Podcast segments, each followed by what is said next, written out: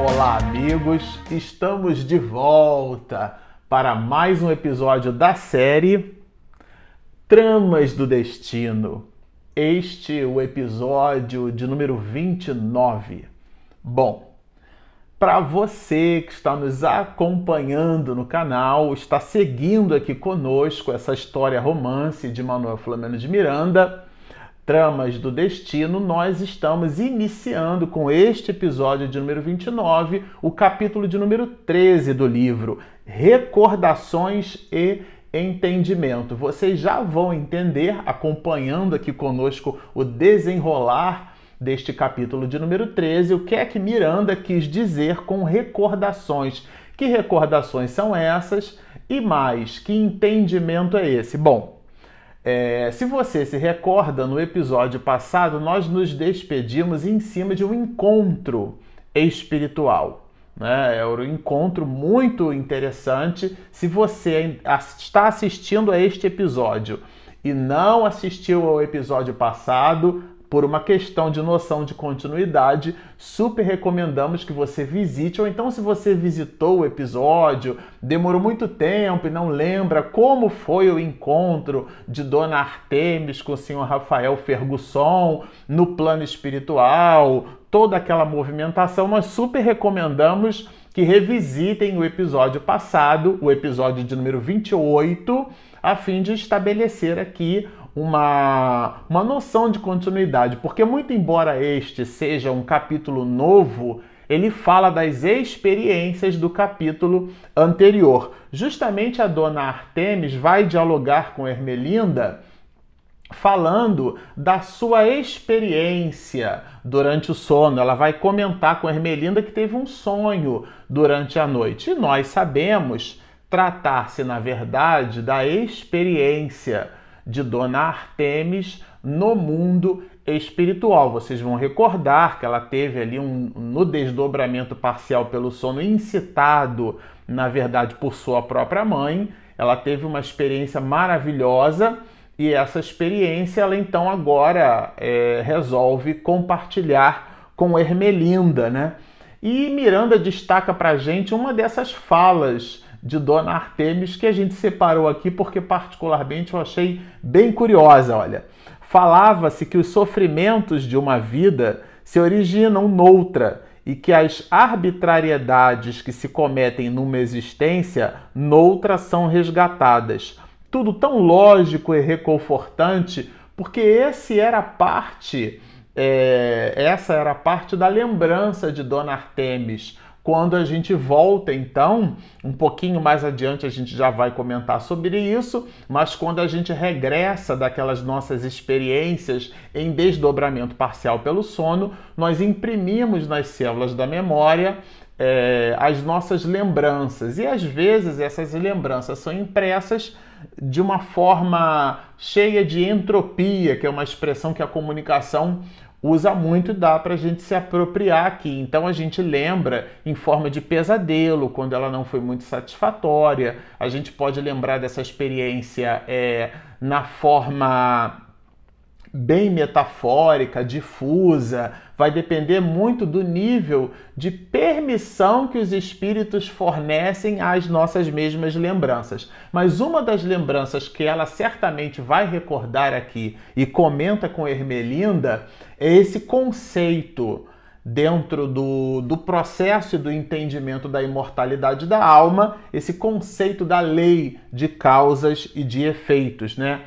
E é interessante a gente destacou o nível de percepção do espírito, porque nós comentamos aqui no, no nosso projeto Espiritismo e Mediunidade, através de outros, é, de outros episódios de outras séries, que à medida que o espírito vai é, se desmaterializando, ele está numa vivência, numa realidade material, mas a sua compleição é de ordem espiritual. Então, à medida que ele vai se distanciando desses mesmos processos materiais, o que parece um paradoxo, né? ele vive num corpo de carne, mas buscando a sua espiritualização. Então, à medida que ele conquista esse processo, quando do desprendimento parcial pelo sono, ele se desprende de verdade. Ele não está tão preso, não está tão ligado às coisas materiais. Ele vive a vida do espírito e com isso seu discernimento ele é maior. A gente observou no episódio passado o comportamento de Dona Artemis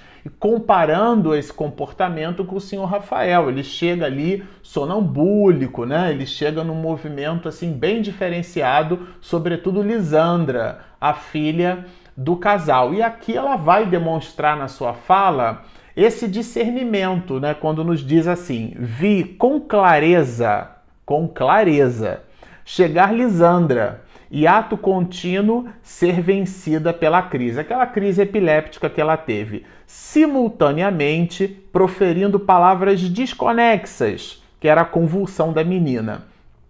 Acometida de incontida agonia, acorri a ajudá-la quando despertei. Esse foi é, o conjunto de lembranças de Dona Artemis. Vocês vão recordar que aquilo foi programado pelo mundo espiritual. E considerando ainda mais a noção de percepção é, e acuidade desse espírito, ela vai destacar assim: olha, tudo tão nítido e perfeito que tenho a certeza de que mamãe, em espírito, me levou a passear com ela. Era justamente uma, uma ideia muito clara. Tanto é que mais tarde, dentro desse mesmo parágrafo, Miranda vai destacar ela que deve ser um anjo no sólio do Altíssimo. E de fato era uma entidade veneranda. A gente mostra aqui, o livro mostra, né? Miranda mostra o tempo inteiro é, que a mãe é, de Dona Artemis trata-se realmente de um espírito augusto, de um espírito diferenciado. Vocês lembram que ela faz inclusive uma, um pedido para Maria Santíssima né, e para Jesus. A gente até fez uma brincadeira, ela não pede para intermediários, não, ela vai direto na fonte, né? E, e a partir dessa experiência que Dona Artemis compartilha com Hermelinda, junto com esse compartilhamento, ela imprime ali as suas percepções. Olha, observe que, que fenômeno curioso também ocorreu me sonhar. Isso já é Hermelinda, já já dizendo assim, nossa, você teve um sonho essa noite? Eu também sonhei. E a Hermelinda, assim como Dona Artemis, vai colocar o que a gente pode perceber aqui como nível de discernimento do espírito, né? Nesse processo, quando Miranda escreve assim: Sonhei que fazia uma viagem, acompanhada por um médico muito competente, conduzindo Lisandra a um hospital no qual seria submetida a um teste. Vocês observam os níveis de percepção dos espíritos, né? O fato na erraticidade, o encontro no mundo espiritual foi o mesmo para ambos, mas a forma como cada um percebe, inclusive com traços de igualdade, mas a forma como cada um estava percebendo ali tinha as suas particularidades. Bem interessante isso, né? É e ela então vai colocar o fato que se sucedeu com Lisandra, porque vocês lembram que a menina, quando entra naquele espaço, é, ela tem uma convulsão epiléptica. E, e, a dona Artemis, como mãe, ela menciona isso, e Ermelinda, como tia, é, também vai mencionar. Né? Nesse momento, a paciente começou a delirar, chamando por um certo senhor Hermínio isso me deixou bastante intrigado, eu, Marcelo Shoa, particularmente, porque ela lembra, inclusive, a Hermelinda do nome.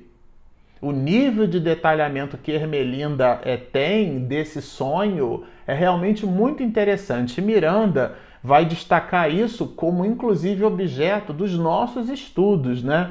Para que a gente, quando vá trabalhando essas questões, é, que a gente vai encontrar muito fortemente lá no, no capítulo 8 do livro dos Espíritos, quando trata da ideia da emancipação da alma, existe uma questão de número 402 em diante, e a gente vai estudar isso um pouquinho aqui.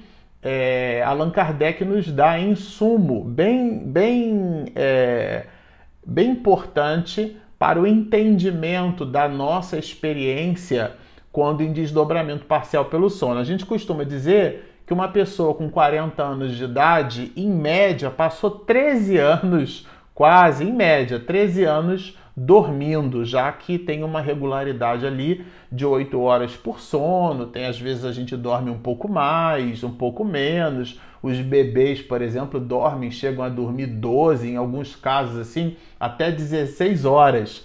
Então, na média, uma pessoa com 40 anos de idade passou 13 anos só dormindo. Aquele período do sono é o período em que o espírito se liberta do corpo, né? Assume a sua condição e a sua posição de espírito. E considerando nessa proporção de 40 anos para 13 só dormindo, o espírito continua laborando, ele continua em atividade. O que descansa é o corpo. E aqui, é, em desdobramento parcial pelo sono, dialogando com essa reflexão, a gente no capítulo no capítulo 12, né, no, do episódio dos dois episódios passados, a gente viu a, a trama, a forma como se desenvolveu o encontro entre essas almas familiares. E, e, e ela, além de descrever Melinda agora, o nome né, de Hermínio, ela lembra do sonho e lembra do nome. E de fato, é, é um enrosco do passado que a gente já vai observar aqui com Miranda o desdobramento de um espírito, né? Trata-se realmente de um, de, um, de um comprometimento de Lisandra. E, e ela, a Ermelinda, vai dar mais detalhes que mostram para gente o nível de, de registro desse espírito, né? Eu vi que se estampava na sua mente, não sei como explicá-lo. Olha, eu vi que se estampava na sua mente. Ela, Ermelinda, percebeu é, os desdobramentos, vamos dizer assim, ectoplásmicos do próprio espírito. Desdobrava na sua mente a presença de um monstro horrendo, deformado, agressivo, que a ameaçava de destruição. Vocês vejam o nível de percepção desse espírito, né? Vi que o médico presente aplicou-lhe é, umas como que massagens. Aí a maneira como ela descreve, eu me lembrei muito quando fiz essa, essa separação aqui para a gente comentar, né? É, de Apocalipse, João descrevendo os gafanhotos metálicos, aquela grande cogumelo gigante, e faz, né, tudo nos indica a recordação de fatos é, graves da história da humanidade, onde os Estados Unidos depositaram duas bombas em cidades japonesas e aquele efeito de calor gera realmente o que parecia ser um grande cogumelo gigante no ar. E a ideia dos gafanhotos metálicos, já que João, há dois mil anos, não tinha é cognição para descrever nada que voasse além de aves, né? Então ele cita esses gafanhotos metálicos e na verdade eram aeronaves, era a visão, era a forma como João interpretava aquele processo visionário. Aqui Ermelinda interpreta o movimento do passe que foi aplicado em Lisandra pelo, pelo médico dessa forma. Ó. Vi que o médico presente aplicou-lhe umas como que massagens, sem a tocar, porque era um movimento com uma regularidade, né, uma certa distância pronunciando palavras balsamizantes e animadoras. Muito provavelmente fazia uma prece em voz alta, alguma coisa assim, tonificando aquele espírito que convulsionava dentro de uma cena que Miranda descreve aqui com bastante elegância, mas a gente fica imaginando como na verdade não deve ter sido o quadro, né? E depois que as duas dialogam em cima das suas próprias percepções, elas desdobram Aqui é bem interessante. Elas desdobram, é, vamos lembrar, tratar-se de, de duas almas aqui, né, católicas, não eram espíritas até então, e, e elas dialogam já na direção da, de um possível desdobramento, vamos chamar assim, né? Que os chamados mortos, né? Ela vai depreender desse sonho é, interferem em nossas vidas, ajudando ou atrapalhando. Ninguém tem mais dúvida. Ela vai dizer que a comunicação com os mortos é, não tem dúvida disso, né? Bom, e elas dialogam nessa direção, na direção do entendimento de que há alguma coisa depois é, da vida, e essa alguma coisa é o espírito imortal. E, e entre ambas, né, há um colóquio assim, bem informal já de manhã, porque isso aqui é no iníciozinho da manhã, quando Miranda abre o capítulo, creio que estamos dormindo no ponto. Por quê? Porque já que elas sabem, se permitem saber que há essa realidade espiritual, elas então começam a, a imaginar que esse inimigo de Lisandra é um inimigo oculto, é um inimigo espiritual. Renovemo-nos pela coragem e pela fé, porque sinto que não pelejamos a sós. Isso é bem interessante, porque isso também mostra um certo grau de, de estoicismo, né? de entrega, de, de fé genuína diante das dificuldades. Vamos lembrar que são duas mulheres aqui que passam por situações muito dolorosas e mesmo assim o diálogo entre as duas não é um diálogo pessimista, não é um diálogo onde essas lembranças desses sonhos é, dão a elas uma sensação ruim. Não é isso que Miranda deixa claro aqui na obra. O sonho que elas tiveram é, deu a elas uma recordação boa. Olha que interessante. Mesmo a cena com a com a Lisandra tendo sido lá objeto da convulsão por parte dela. Mesmo ao final do capítulo, vocês vão lembrar, Rafael, a gente usa uma expressão popular, né? ele colou o relé. Ele de uma hora para outra, então, ele começa a ficar com raiva, ele até é incitado a ficar em torpor, em estado de torpor. Então, tiveram episódios assim com as suas uh, variações e as suas oportunidades, mas as duas não registraram tensão no processo. Quando recordam, né, quando é, regressam do desdobramento do sono, elas têm boas recordações. A gente achou isso bem interessante. E, e afirma: Deus está conosco, cunhada. Confiemos, o ânimo das duas, né? E essas impressões, ele vai dizer assim, Miranda, fixadas eram o suficiente para auxiliá-las a sair do labirinto das incertezas e das dificuldades. E elas realmente começaram a modificar o seu panorama é, psíquico. Isso é bem, bem notório, Miranda deixa isso assim bem claro. E agora a, a dona Artemis, que já tinha dialogado com Ermelinda, vai buscar a filha, a Lisandra, né? E ela percebe que tinha no, no semblante da filha é, algo diferenciado. Encontra a menina no quarto e, e, as duas travam o diálogo pela manhã. Que se passa, querida? Vai perguntar a mãe para a filha, né? É, não havia entrar, mamãe. Ela não notou, ela estava realmente assim. É, quando a gente fica fora de órbita, né? A gente fica num estado assim alterado. E a mãe, óbvio, né? Dentro daquele sentimento maternal, preocupada, pergunta se está tudo bem. E é agora a menina quem fala, dizendo que teve um, um sonho estranho. Ela, na verdade, já registra como um pesadelo. Olha que interessante. É, e as duas dialogam nessa direção. Eu me encontrava não sei bem em que lugar. E ela vai descrevendo. Olha, Enquanto uma vai dizer que era um local belo, a outra vai dizer que parecia um hospital e a terceira vai dizer que não sabia que local era aquele. Vocês observam as percepções dos espíritos em função de um mesmo cenário. Isso é bem interessante a gente destacar. Mas ela vai apontar que era um local, sim, muito agradável. Não sabia que local era aquele, mas é, registrou aquele local como um local agradável, né? E, e, ela também percebeu que ela se achava ali meio que anestesiada, ela mesma vai dizer isso, né? E Miranda, no diálogo de Lisandra, vai produzir o seguinte apontamento: Ouvi alguém chamar-me de forma acusadora e temerosa, receando não sei o que, desmaiei. Esse desmaio, na verdade, foi o, o, o quadro, né, a convulsão epiléptica que é, Miranda descreveu para nós no episódio passado, né? E a, a mãe então pede à menina para que ela não se ocupe muito dessas questões e tal, porque são só pesadelos. E, a, e agora é a Lisandra quem diz: Não, mamãe, eu creio que há nisso alguma verdade.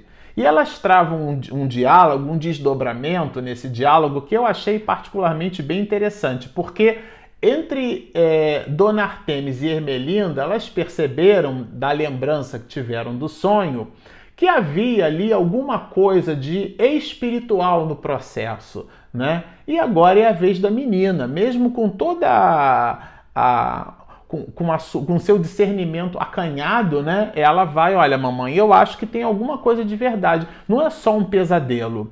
E ela é, vai trazer aqui à baila esse sentimento, é, vamos dizer assim, bipolar, se é que a gente pode se expressar desse jeito, que ela possuía pelo pai. Ao mesmo tempo que amava o pai, ela também tinha assim laivos de ódio. E é curioso porque o senhor Rafael também nutre pela filha uma mesma linha de sentimentos. E a menina, então, agora num diálogo ali, né, muito íntimo com a mãe, ela, ela deixa escapar isso. Fale, minha filha, faz-lhe bem. E se a mãe incitando, né? E a filha, na verdade, revela já adulta algo que nunca havia dito para a mãe, né? Nunca lhe disse antes. E aí realmente ela, ela desenha uma linha de raciocínio que a mãe é, vai chamá-la de bobinha, né? Não receie bobinha. Eu posso compreender tudo que lhe vai na alma. Afinal de contas, é um espírito nobre e, além de tudo, é mãe, né? E a menina vai dizer, mas mãe, mas é pecado, porque na linha de raciocínio deles, odiar o próprio pai. E elas então conversam sobre isso e Dona Artemis dá aqui uma, uma verdadeira aula sobre as questões relacionadas ao pecado, onde Miranda faz uma síntese numa única frase de um único parágrafo que nós é, recortamos aqui porque particularmente a gente achou sensacional. O pecado é tudo aquilo que fazemos de mal em sã consciência, o de que temos culpa ao praticar. É a é a consciência, né? É, questão 621 do Livro dos Espíritos, aonde está esculpida, inscrita a lei de Deus na consciência, mas não é esse estado de vigília nosso que a gente lembra o que comeu do almoço, são nos escaninhos profundos da alma da criatura. E é em cima desse diálogo gostoso que elas desdobram essa linha de raciocínio agora na percepção de que Lisandra nutria um sentimento é, bipolar, vamos chamar assim, um sentimento duplo pelo pai e dialogava, estimulada por esse evento, estimulada por, por, esse, por esse sonho, né? Ela então conversa com a mãe, né? É, havia momentos antigamente em que a presença de papai me inspirava tanto ódio.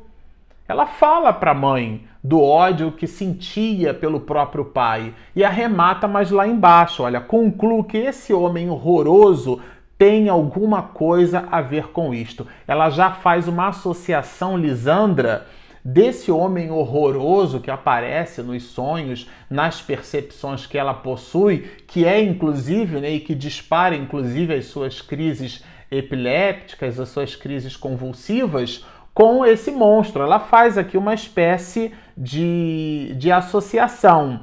Agora, esse diálogo ele é, é ele é acrescido de um outro diálogo bem interessante, porque vocês vão lembrar que o título do capítulo é Recordações e Entendimento. E agora aqui Miranda faz uma uma como se fosse uma novela, né? Ele faz agora um, uma mostra para nós a passagem no hospital. Então em casa ele mostra como foram essas recordações entre Dona Artemis, entre Ermelinda e a menina jovem mulher Lisandra. E ele faz um, agora um translado destas mesmas recordações para o hospital aonde estava o senhor Rafael Fergusson. Mas os comentários das percepções do senhor Rafael nós teremos num próximo episódio. Bom, se você gostou do nosso vídeo e assistiu ele até aqui, por favor, dê ali o seu joinha, o seu like, que ajuda ali o motor do YouTube. E se você está nos assistindo e ainda não se inscreveu, por favor, Espiritismo e Mediunidade. Clica ali embaixo, do lado tem um sininho, minha esposa manda as notificações pelo YouTube. Nós temos também o nosso aplicativo, que é gratuito, disponível na Play Store e disponível na Apple Store. Então estão feitos os convites. Baixem o nosso app, inscrevam-se no nosso canal, sigam-nos e muita paz.